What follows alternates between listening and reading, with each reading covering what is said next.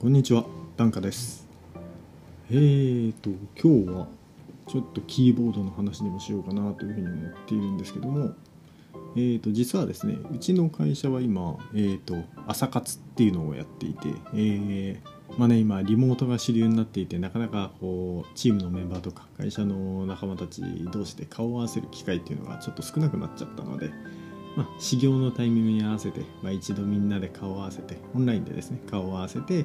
まあ、おはようございますと。で、まあ、ただね挨拶を交わすだけだと、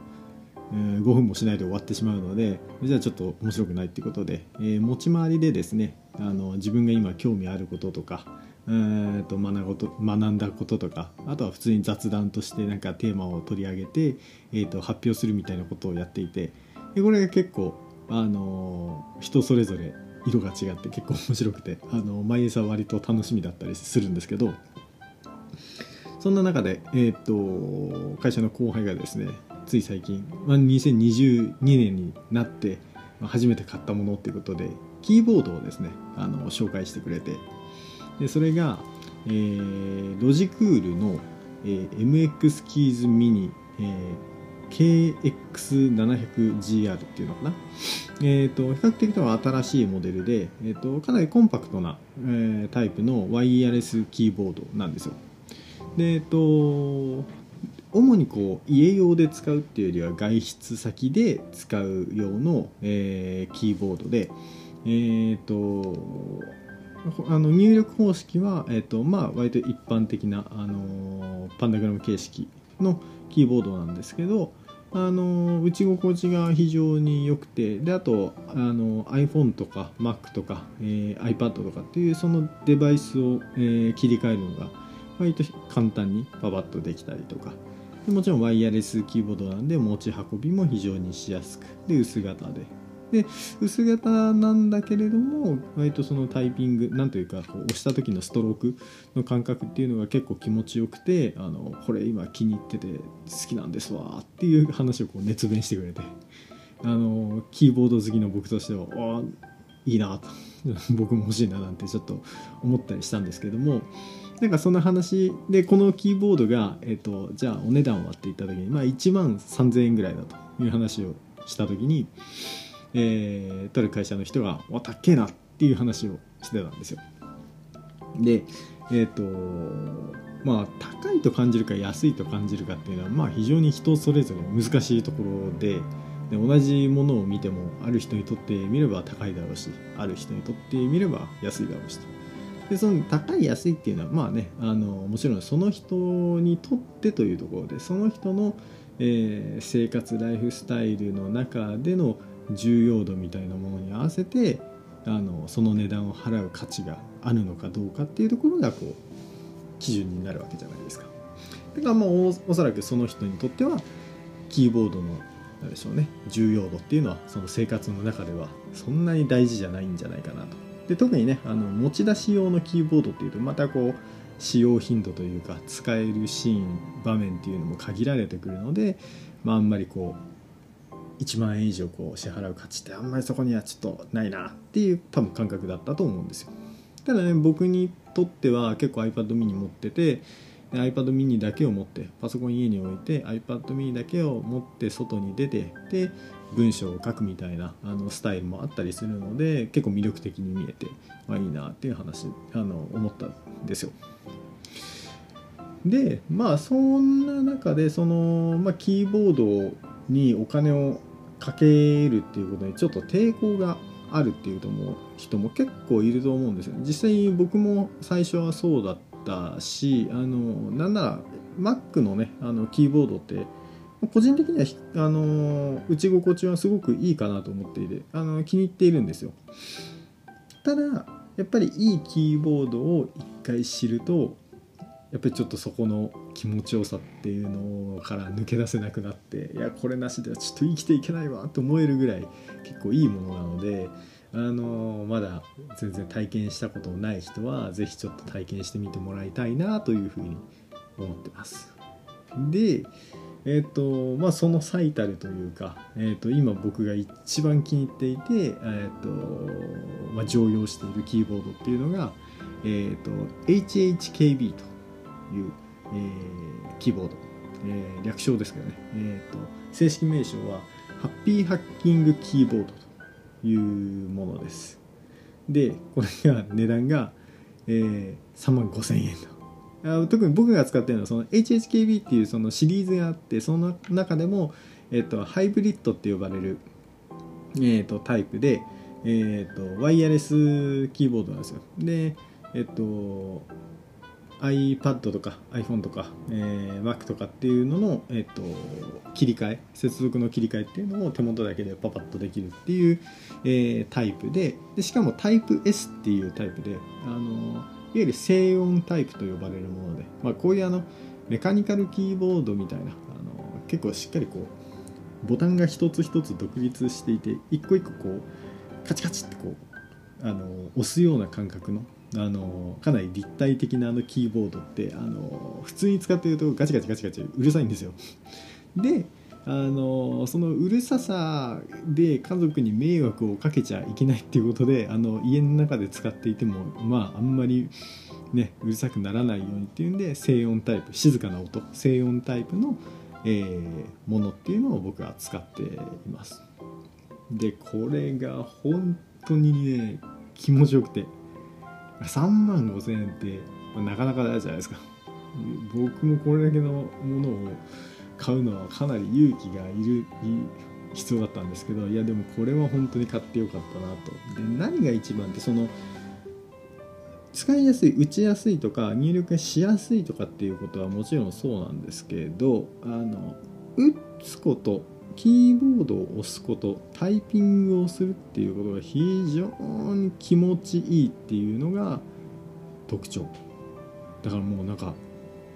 永遠に打っていたいぐらい指先の感覚がすごく気持ちよくて。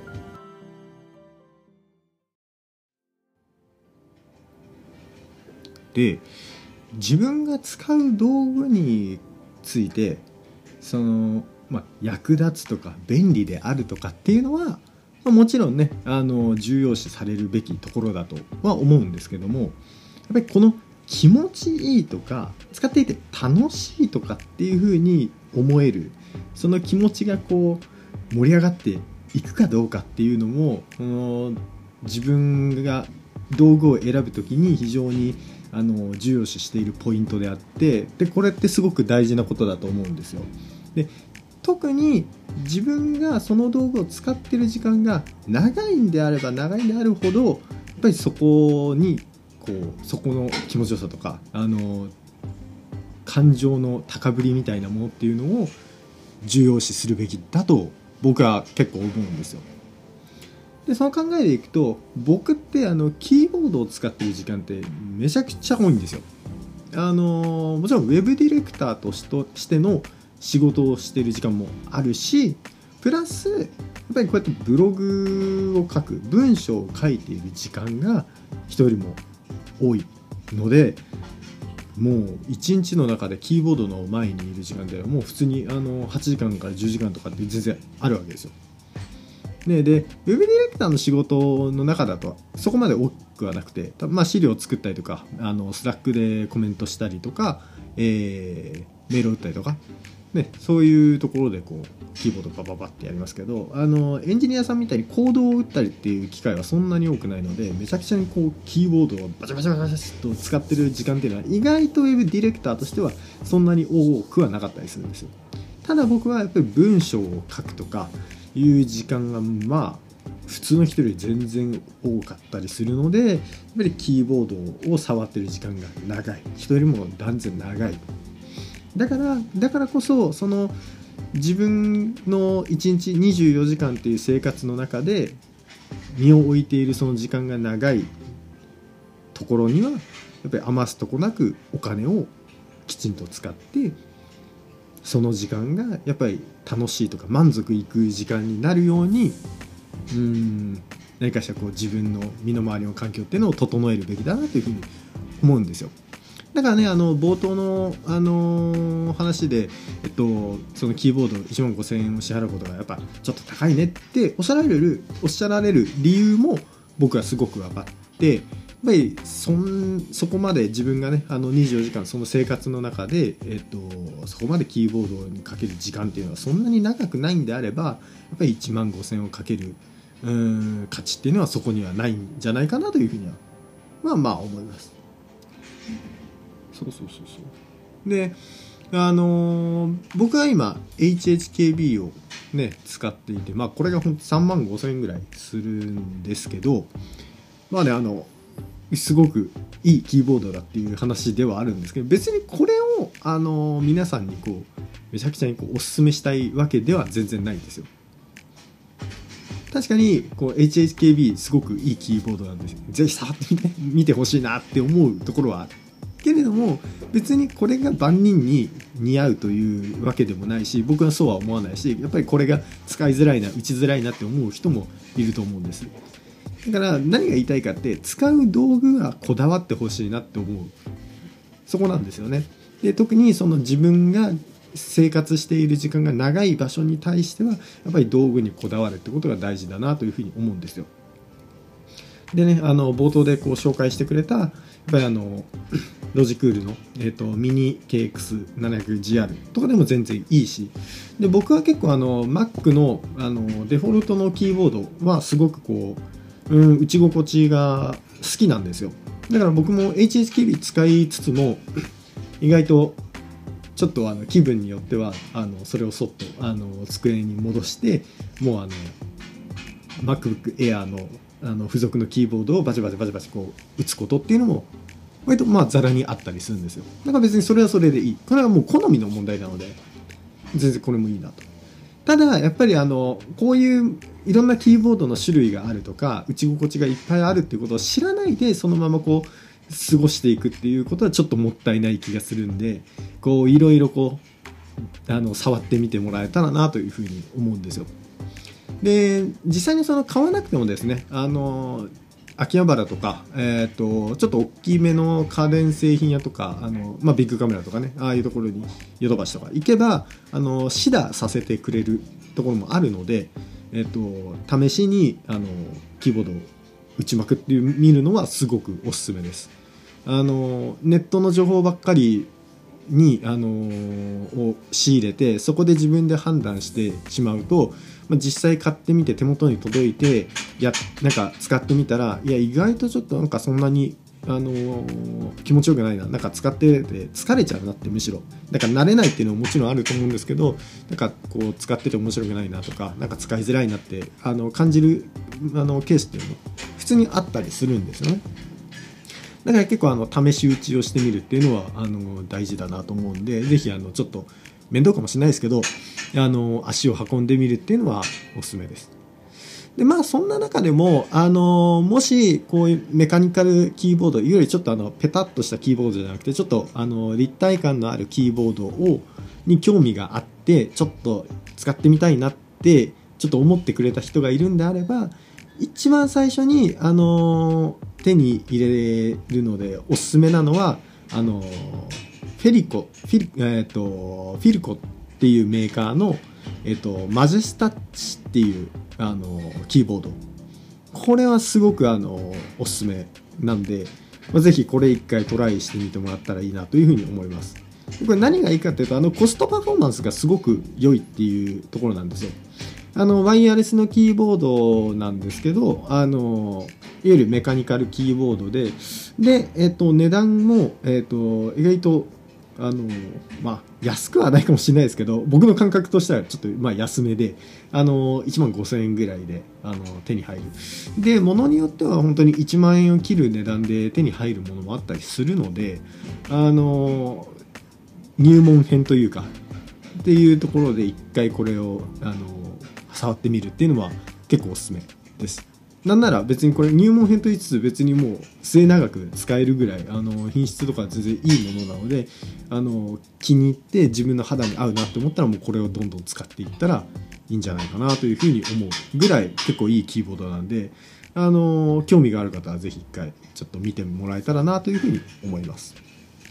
であとはまあねあのこういうもの抵抗がない人はあのメルカリとかラクマとかああいう、えー、フリマサービスとかを活用してまあねあの中にはちょっと使ってみたけどやっぱり合わなかったんで出品しますみたいな人もまあまあ普通にいらっしゃるので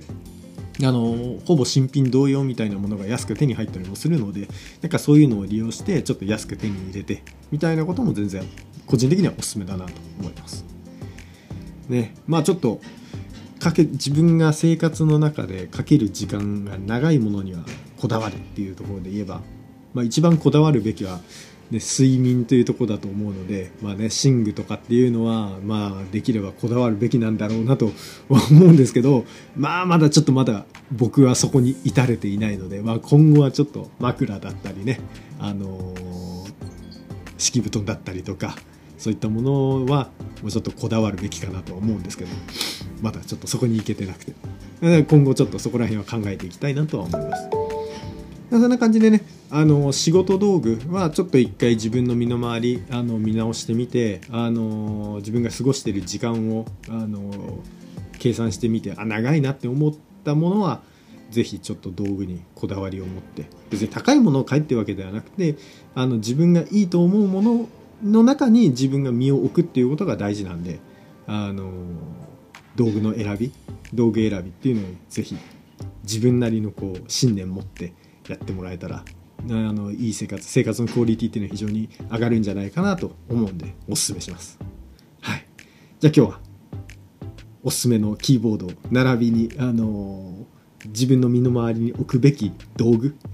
て何なのかっていうお話でした。はい、長い時間お付き合いいただきありがとうございました。じゃあ今日はこれで失礼します。